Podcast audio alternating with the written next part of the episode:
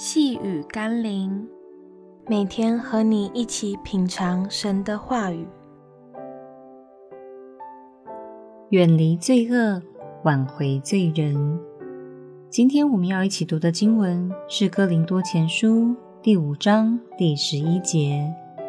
但如今我写信给你们说，若有称为弟兄是行淫乱的，或贪婪的，或拜偶像的，或辱骂的，或醉酒的，或勒索的，这样的人不可与他相交，就是与他吃饭都不可。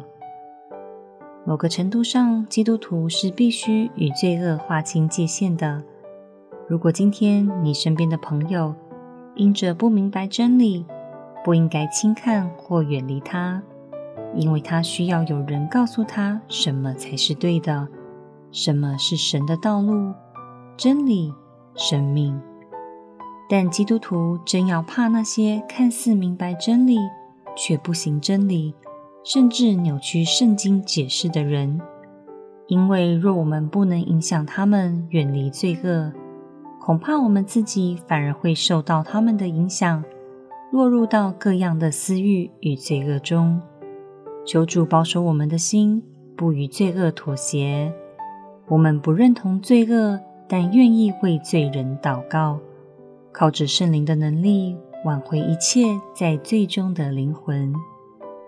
让我们一起来祷告，亲爱的耶稣，让我懂得如何保护自己，如何分别为圣，让我可以走进人群，传扬你真理的福音，也让我可以远离那些罪恶可能给我的影响。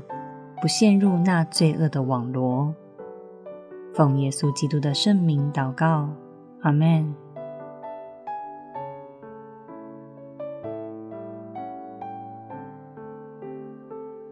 细雨甘霖，我们明天见喽。